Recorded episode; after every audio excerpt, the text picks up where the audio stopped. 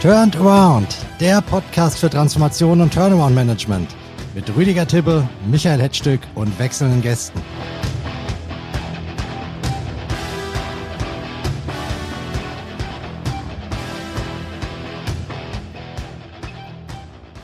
Herzlich willkommen zu Folge 11 unseres Podcasts Turned Around. Heute sprechen wir darüber, welche Rolle ESG bei Restrukturierung spielen kann oder vielleicht sogar spielen muss. Bis vor ein, zwei Jahren hätte man wahrscheinlich gesagt, erstmal steht die Sanierung im Fokus. Und wenn die Firma dann stabilisiert ist, schauen wir uns in Ruhe mal an, wie wir mit ESG umgehen. Doch ich fürchte, das funktioniert so nicht mehr. Schließlich werden immer mehr Finanzierungen an die Erfüllung von ESG-Kriterien gekoppelt. Ganz abgesehen davon, dass Unternehmen, die nicht ESG-konform arbeiten, große Gefahr laufen, in einigen Jahren zu Stranded Assets zu werden. Das ist eine ganze Fülle an Vorlagen für unseren Podcast heute und bewältigen muss sie unser heutiger Stargast Holger Rabelt. Viele von Ihnen werden ihn kennen. Er leitet bei der Commerzbank den Bereich Unternehmenssanierung und Restrukturierung. Hallo und herzlich willkommen, Herr Rabelt. Ja, guten Tag, Herr Hedstück, guten Tag in die Runde und guten Tag, Herr Tibbe. Vielen Dank für die Einladung zum Podcast, der ich gerne gefolgt bin. Und ja, würde ganz gerne ein bisschen was zum Thema ESG erzählen in der Sanierung. Dazu werden Sie eine Menge Gelegenheit haben. Vorher begrüße ich auch noch meinen Partner in Crime, Rüdiger Tibbe. Hallo, schön, dass Sie auch wieder dabei sind. Ja, hallo zusammen. Ähm, ganz besonders Herr Rabelt, schön, dass Sie dabei sind und ich freue mich schon auf einen interessanten Podcast. Dann lege ich direkt mal los, Herr Rabelt. Ähm, bringen Sie uns doch mal so auf den letzten Stand. Aus Sicht des Bankers, der viele Unternehmen im Mittelstand sieht, wo stehen wir denn bei ESG in Sachen Restrukturierung? ESG in der Sanierung oder Restrukturierung ist sicherlich noch ein sehr neues Thema. Das ist im Moment etwas, was die Banken relativ generisch angehen. Vielleicht schlage ich einmal einen Bogen allgemein, wo die Banken stehen oder was das Thema ESG denn überhaupt insgesamt anbelangt. Das ist nicht so ganz neu, das Thema. Und in den Banken beschäftigen wir uns damit, wie eigentlich auch die Industrieunternehmen oder auch Dienstleistungsunternehmen schon ein paar Jahre. Denn das Ganze hat begonnen in 2014 mit der sogenannten Non-Financial Reporting Directive die von der EU-Kommission erlassen worden ist und die ist in Deutschland dann verbindlich geworden in 2017. Seitdem also müssen deutsche Industrie, Dienstleistungsunternehmen in ihrem Lagebericht und zwar im nicht finanziellen Berichterstattungsteil auch über eben genau Umwelt, Sozial- und Governance-Aspekte Rechenschaft ablegen. Auch das, wenn man dort mal in die Berichte reinschaut, ist sehr generisch. Das ist nicht mit Zahlen und Quantität unterlegt, aber das wird zunehmend interessanter und spätestens mit der Erlassung der EU-Taxonomie in 2021, die wiederum für deutsche Unternehmen bindend geworden ist mit dem Geschäftsjahresbericht 2021, also Berichterstattung ab Beginn 2022, gewinnt das Thema ESG und dort zuvor das wiederum Environmental Aspects, also CO2-Emissionen, sicherlich mehr und mehr an Bedeutung. Das Thema EU-Taxonomie-Fähigkeit steht im Moment im Vordergrund, wird aber ersetzt in Bälde durch eine EU-Taxonomie Konformität. Und das bedeutet, die Unternehmen müssen dann verbindlich in ihrem nicht finanziellen Lageberichtsteil darüber Bericht erstatten, wie ihr CO2-Fußabdruck ist und wie sie gedenken, diesen dann zu reduzieren. Das Thema Social and Governance spielt dort natürlich auch eine Rolle, aber primär im Fokus stehen zunächst mal die Klimaziele. Das also ist so ein bisschen der regulatorische Rahmen, äh, über den wir sprechen. Wir Banken beschäftigen uns damit seit gut zwei Jahren. Und zwar hat die EZB die von ihr beaufsichtigten Banken gebeten, und zwar Ende 2021 war das, über den sogenannten EZB Klimastresstest eine erste Erhebung zu machen über die CO2-Intensität, die ein jedes Bankportfolio hat. Das ist natürlich individuell, äh, abhängig davon nämlich, in welchem Umfang eine jede Bank Kredite zum Beispiel an den Energieerzeugungssektor ausgereicht hat. Und diese Erhebung hatte halt zum Gegenstand einmal zu zeigen, wie hoch der CO2-Footprint in einem Bankenkreditportfolio ist. Und die zweite Frage war an die Banken selbst adressiert, nämlich wie man den CO2-Footprint über Zeit reduziert. Diese Erhebung ist gelaufen im Jahr 2022. Der EZB-Stresstest ist dann auch veröffentlicht worden, natürlich in anonymisierter Form. Aber die EZB hat darüber Bericht erstattet, wo sie glaubt, die Banken heute bei dem Thema stehen. Und das ist etwas, was die Banken mittlerweile in den Ratings verankert haben. Also es gibt dort qualitative, teils quantitative Fragen, insbesondere auch hier wieder CO2-Emissionen als maßgeblicher Treiber, aber auch qualitative Fragen zum Social- und Governance-Aspekt. Und hinter Social steckt ja bekanntermaßen alles, was mit Menschenrecht, menschenrechtswürdiger Arbeit zu tun hat, Lieferketten. Und Governance ist äh, schlichtweg die Frage,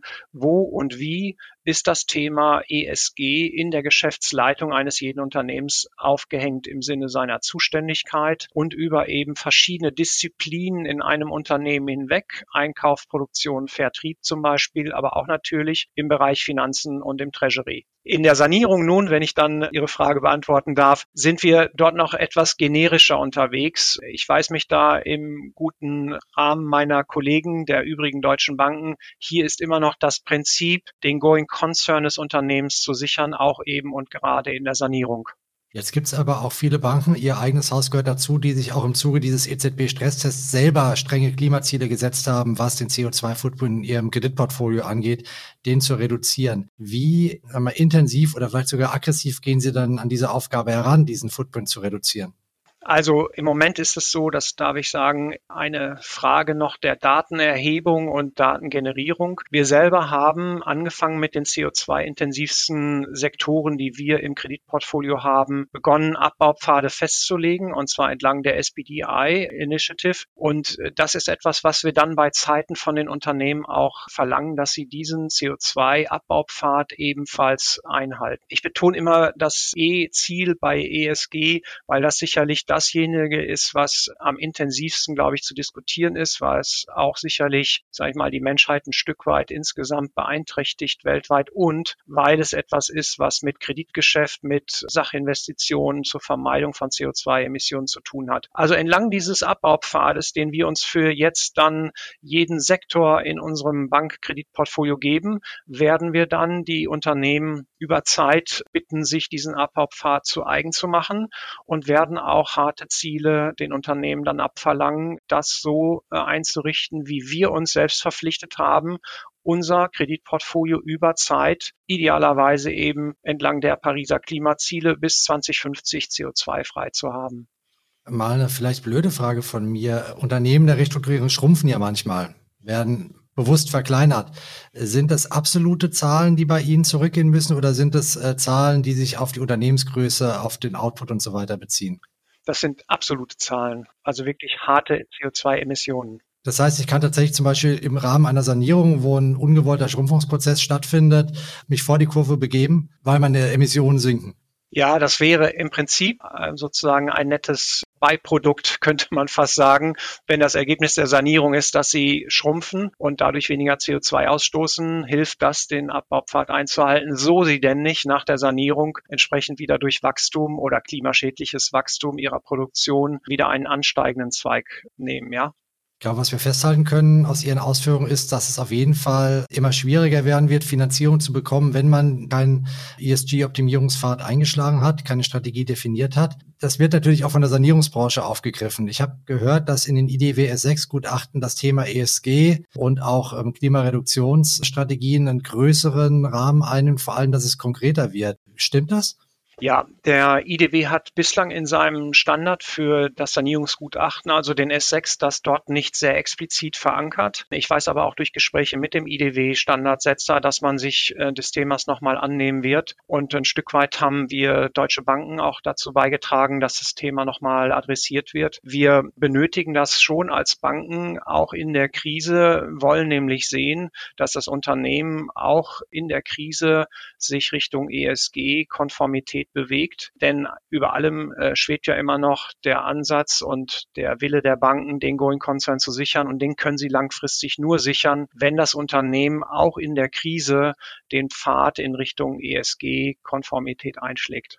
Jetzt wissen wir ja, und Herr Tippe, da können Sie, glaube ich, mehr dazu sagen. In der Sanierung, wo es hart auf hart kommt, hat man meistens wenig Zeit und Nerven, sich auch noch um ESG-Themen zu kümmern. Und möglicherweise sind die vorher auch nicht angegangen worden, weil auch da die Führung schon andere Probleme hatte, als äh, die ESG-Strategie zu definieren. Ist das so?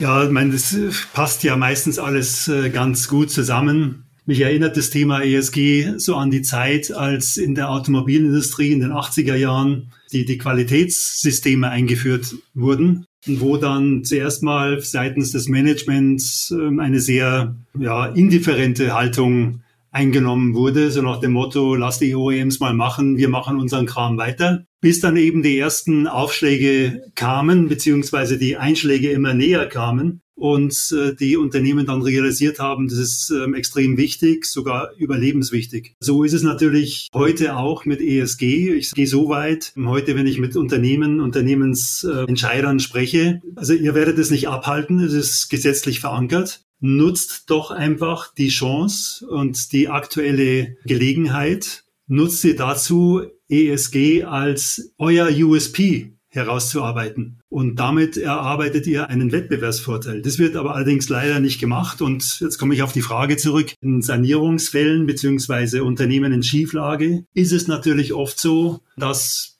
dieses Thema ESG häufig komplett ausgeblendet ist, schon immer war, gar nicht auf dem, auf dem Radar war. Ja, da gibt's irgendwas, aber das machen wir doch, das ist das selbstverständlich, so nach dem Motto. Aber es gibt halt keine, kein System, kein Managementsystem im Unternehmen.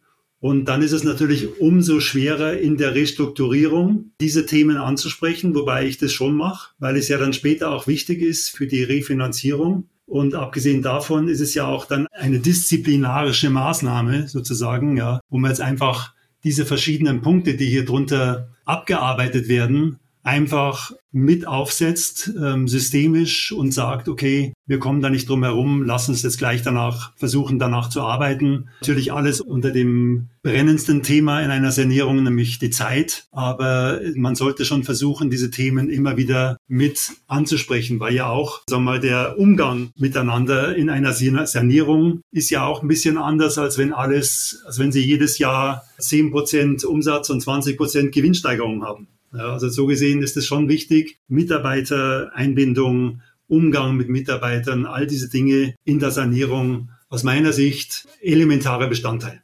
Sie haben mehrfach das Wort versuchen erwähnt. Nochmal nachgefragt, sind Sie auch in der Lage, mit Ihrer Taskforce das auch konkret umzusetzen, das über den Versuch hinauszutreiben? Ja, also wir, wir, wir setzen es durch, indem wir einfach auf die, ähnlich wie beim, beim äh, Insolvenzgesetz, ja, darauf hinweisen, wenn ihr diese Kriterien nicht einhaltet, dann erwischt euch eines Tages ein äh, pfiffiger Richter beziehungsweise Kläger und sagt dann, okay, ihr habt hier underperformed, habt, habt gewisse Dinge nicht erfüllt und ähm, jetzt bist du einfach am Haken. Und dem kann man ja sehr leicht entgegentreten, indem man diese Dinge gleich mit anspricht. Und wenn ich in der, in, im Organ bin, dann versuche ich es nicht, sondern dann mache ich es. Aber es gibt eben auch Situationen im Moment, bin gerade beim Unternehmen, wo es eben auch um dieses Thema am Rande geht, wo wir halt dann mehr oder weniger wärmstens oder streng empfehlen, ja, aber, aber halt nicht umsetzen können. Und das ist eben wieder der, der Punkt immer wieder, man muss halt in den Sattel gehoben werden oder sich auf den, in den Sattel, Sattel setzen, um diese Dinge dann umzusetzen.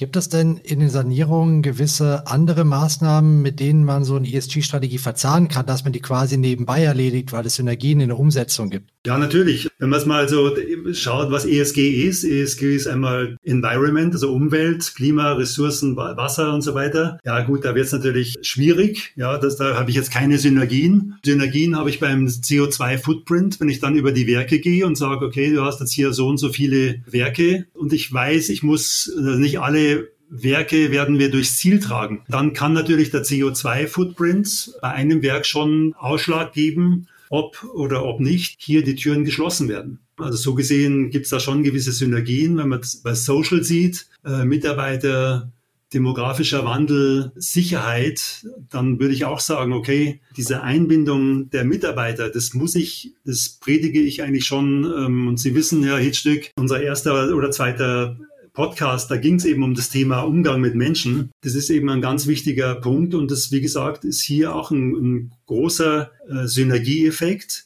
Jetzt nicht messbar in Zahlen, aber Sie sehen es einfach in der, in der Motivation der, der Mitarbeiter, wenn sie mitgenommen werden. Ja, und das dritte, das äh, G für Governance und Unternehmensführung. Ja, das, da geht es da geht's um, um äh, Risiken, um Geschäftsführungs- und Aufsichtsratsstrukturen, Compliance, Korruption. Also man, da gibt es auch gewisse Synergien, die man hier mit ähm, auf jeden Fall mitentwickelt. Aber alles allerdings nicht in Zahlen und Daten messbar, sondern in der Zusammenarbeit erkennbar. Wie machen Sie das denn, Herr Rabelt? Man sagt ja Banken oft nach in der Sanierung, denen geht es nur darum, ihre Recovery zu maximieren oder ihr Geld zurückzubekommen.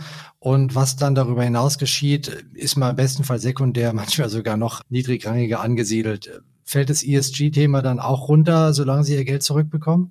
Nee, das kann es ja gar nicht, sondern ich glaube, dass mittlerweile ein Punkt erreicht ist, wo das Thema ESG in der Sanierung gar nicht mehr ausgeklammert werden kann. Und mh, hm, vielleicht kann man es am ehesten so verstehen, dass das Thema ESG mit in das Leitbild des sanierten Unternehmens muss. Das ist ein Begriff aus dem IDW-Standard, das Leitbild des sanierten Unternehmens. Und dort zum Beispiel würde es sich idealerweise ja ergeben, anzubringen, wie ist zum Beispiel bei meinem konkreten Sanierungsfall aktuell der eigene CO2-Verbrauch oder die CO2-Produktion durch Energie, die ich einsetze im Produktionsverfahren oder in der Dienstleistung oder im, im Transportwesen, Logistikunternehmen. Das ist der eine Aspekt. Social und Governance komme ich gleich drauf. Also man kann das im Leitbild des Unternehmens idealerweise verankern und natürlich kann sogar es auch heute schon Unternehmen geben, die wegen vielleicht auch klimatischer Auswirkungen überhaupt in eine Krise gerutscht sind. Ja, das heißt also auch so etwas kann es geben. Ich kann also Krisenursachen, Krisenanalyse vielleicht teils auf ESG zurückführen, aber jedenfalls ist das Thema ESG im Leitbild des Unternehmens zu verankern. Der Social-Aspekt, das ist zum Beispiel in Deutschland ja schon in Gesetzesform gegossen durch das Lieferketten-Sorgfaltspflichtengesetz, ein schreckliches Wortungetüm, das den Unternehmen ab 3000 Beschäftigte in Deutschland im Moment gültig. Diese Grenze wird demnächst herabgesetzt, aber Unternehmen, die in Deutschland 3000 Mitarbeiter beschäftigen, die müssen nun nachweisen,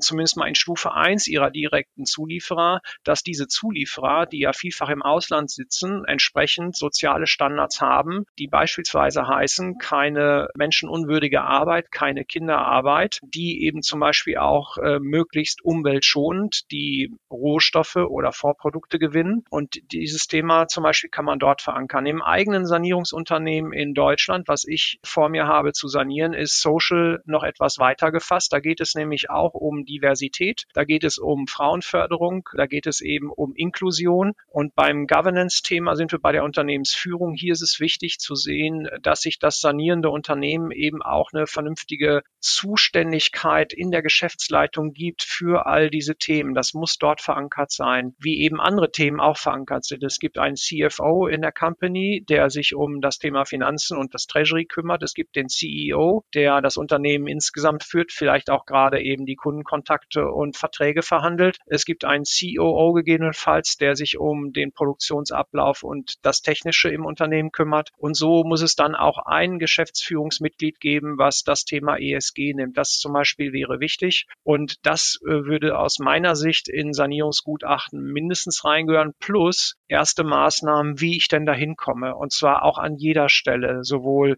E als auch S als auch G. Ist das für Sie jetzt schon kreditentscheidungsrelevant? Sprich, das Unternehmen liefert seine Zahlen, hat eine gute Fortführungsprognose, aber ESG-mäßig sieht es nicht gut aus, dass Sie dann den Stecker ziehen? Nein, definitiv nicht. Und es kann auch nur, das äh, sage ich auch immer wieder, es kann auch nur in der Sanierungsphase zum Beispiel erste Investitionen in Richtung Reduktion CO2-Footprint geben. Wir werden es nicht schaffen, in einer Sanierung ein Unternehmen grün zu machen und CO2-frei zu machen. Das ist nicht Sinn und Zweck der Übung. Das kann nicht das Ziel sein. Sanierungszeiträume sind irgendwas zwischen zwei, vier, vielleicht fünf Jahre. Wenn Sie sich anschauen, bis wann wir klimaneutral werden wollen anhand der Pariser Klimaziele, dann sind das mehr als 20 Jahre. Das heißt also, schon daraus ergibt sich, dass sich kein Unternehmen in der Krise grün machen kann. Das ist auch nicht unser Ziel, aber das Ziel ist, diesen Pfad einzuschlagen. Und das Thema äh, S und G, das muss wirklich in der Geschäftsführung verankert sein. Das möchte ich im Leitbild des sanierten Unternehmens wirklich auch reflektiert sehen. Ja. Was ich noch ergänzen wollte, ist, dass es halt, wenn ein, ich kann ein Unternehmen natürlich in der Krise nicht grün machen, klar. Aber ist natürlich dieser Anstoß, was Herr Rabel gerade sagte, der ist entscheidend. Eben dann, wenn das Unternehmen aus der Krise herausgekommen ist und sich refinanziert, weil dann wird, glaube ich, schon stärker drauf geschaut, wie jetzt der entsprechende Fortschritt bei ESG ist, neben all den anderen Elementen der Sanierung. Jetzt halte ich mal dagegen. Der Anspruch eines Sanierers, äh, wie von Ihnen, muss ja sein, dass das Unternehmen, wenn Sie raus sind, dass es zukunftsfähig aufgestellt ist. Dass es nicht drei Monate später wieder ähm, in die nächste Krise schlittert, wenn der nächste Winter auch von vorne kommt. Jetzt sehen wir ja, dass der Klimawandel zuschlägt. Ähm, wir sehen, wie viele Unternehmen in Schwierigkeiten geraten. Wir sehen auch, dass Wettbewerbsvorteile entstehen für Unternehmen, die Zugang zu günstigem regenerativen Strom haben oder weniger Ressourcen verbrauchen oder einfach ein Produktportfolio haben, das den Nerv der Konsumenten trifft, die immer stärker darauf achten. Kann man dann wirklich heutzutage noch ein Unternehmen als saniert betrachten, bei dem die ESG-Seite erstmal auf die lange Bank geschoben wurde? Wenn die Frage an mich geht, dann würde ich sagen nein. Und wir werden das ja auch in den Sanierungsgutachten adressieren. Aber was wir nicht schaffen, das ist, glaube ich, wichtig nochmal zu betonen, dass wir den Weg, sagen wir mal, des Grünwerdens vollendet haben. Das wird nicht gehen. Sie dürfen nicht vergessen, dass natürlich diese Unternehmen in der Krise oft finanziell so stark ausgeblutet sind, dass sie das Geld, was sie reingeben, in erster Linie erstmal brauchen, um den Going Concern zu sichern und zwar so, wie das Unternehmen steht und liegt. Und äh, wenn dann weiteres Geld erforderlich ist, auch schon in der Sanierungsphase, um zum Beispiel erste Schritte Richtung CO2-Reduktion zu gehen. Das Thema S&G ist eben nicht CapEx-intensiv. Das ist eine Unternehmens interne Organisation. Das bedeutet kein Geldeinsatz normalerweise. Das Lieferketten-Sorgfaltspflichtengesetz vielleicht schon, weil sie müssen natürlich Ressource im Unternehmen abstellen, was eine Erhebung macht entlang ihrer Zulieferer. Das ist auch nicht ohne das Thema, aber es bedeutet eben nicht, dass sie dort Millionenbeträge einsetzen müssen. Aber für eine Energiereduktion in der Produktion oder für das Grünwerden in der Produktion, da sind Gelder für erforderlich. Das ist dann Bestandteil des Sanierungsgutachtens, aber es wird nicht so sein, dass wir eine CO2-Reduktion auf Null in der Sanierungsphase hinbekommen.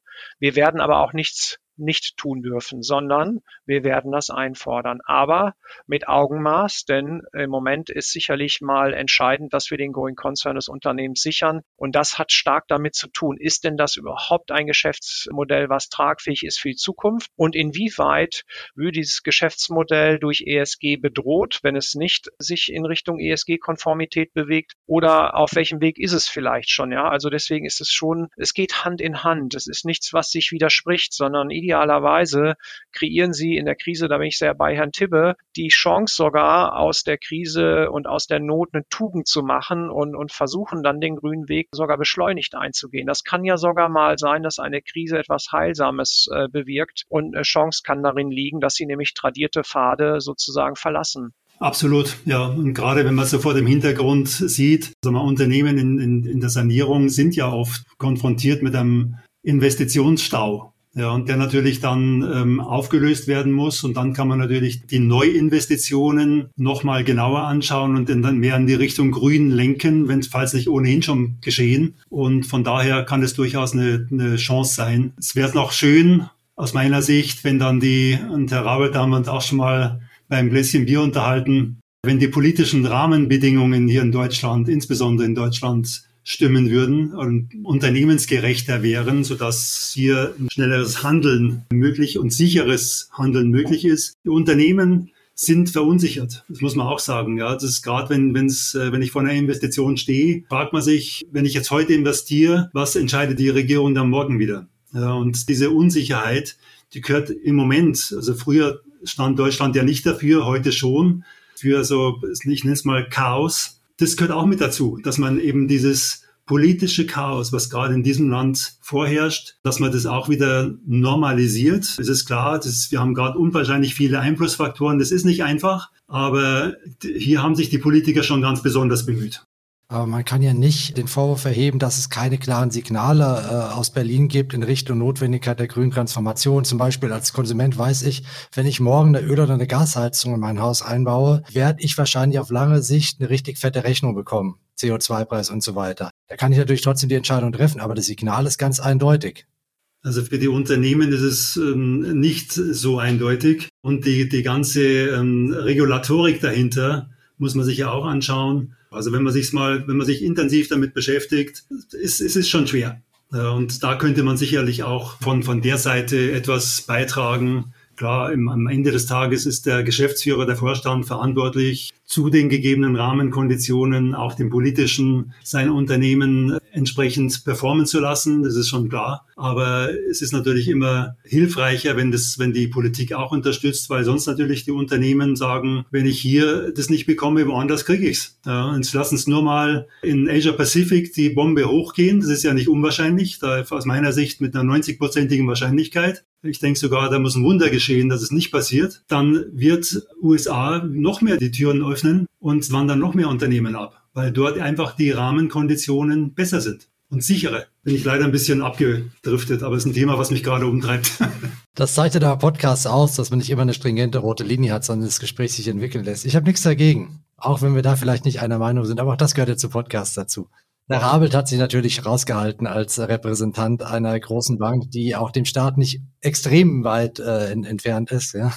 Ja, ich, ich merke ich merk nicht, dass wir den Staat als äh, Miteigentümer an Bord haben. Also auf meiner Ebene wenigstens mal nicht. Ich fühle mich da relativ frei im Agieren und Entscheidungen treffen können.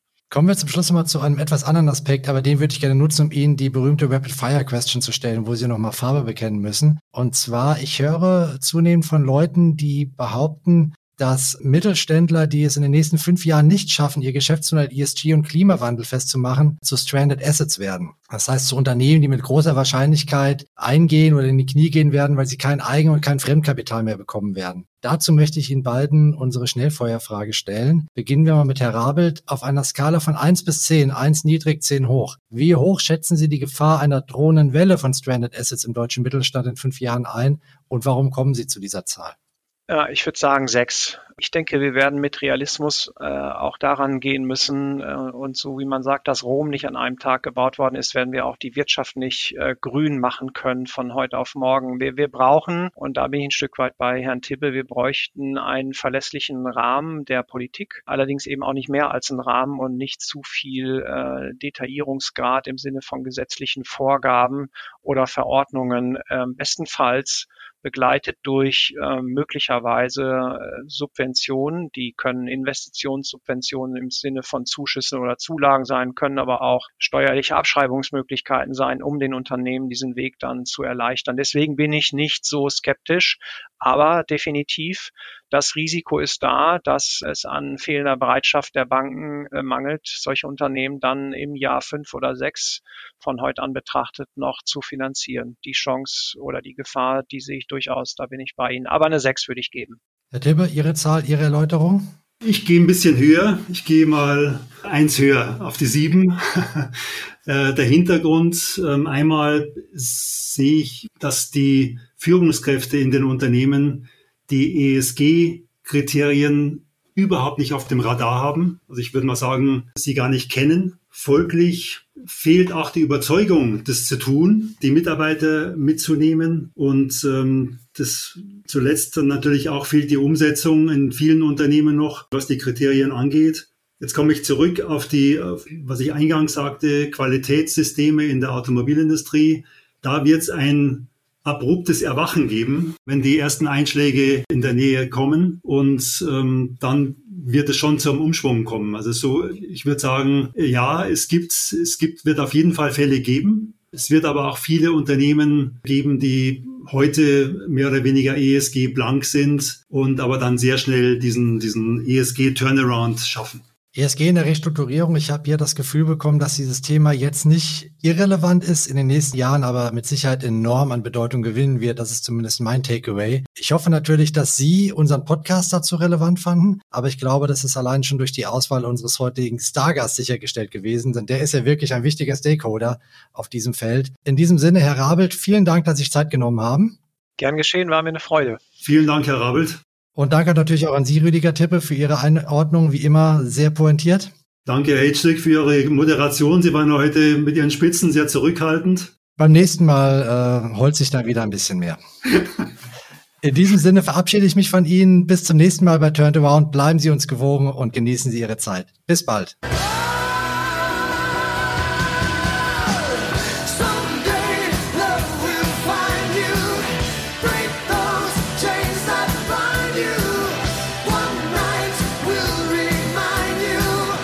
Initiator Rüdiger Tippe, Excellence Management Partners. Moderation und Host Michael Hetzstück, Aurora Stories. Und unser Titelsong ist Separate Ways von Journey.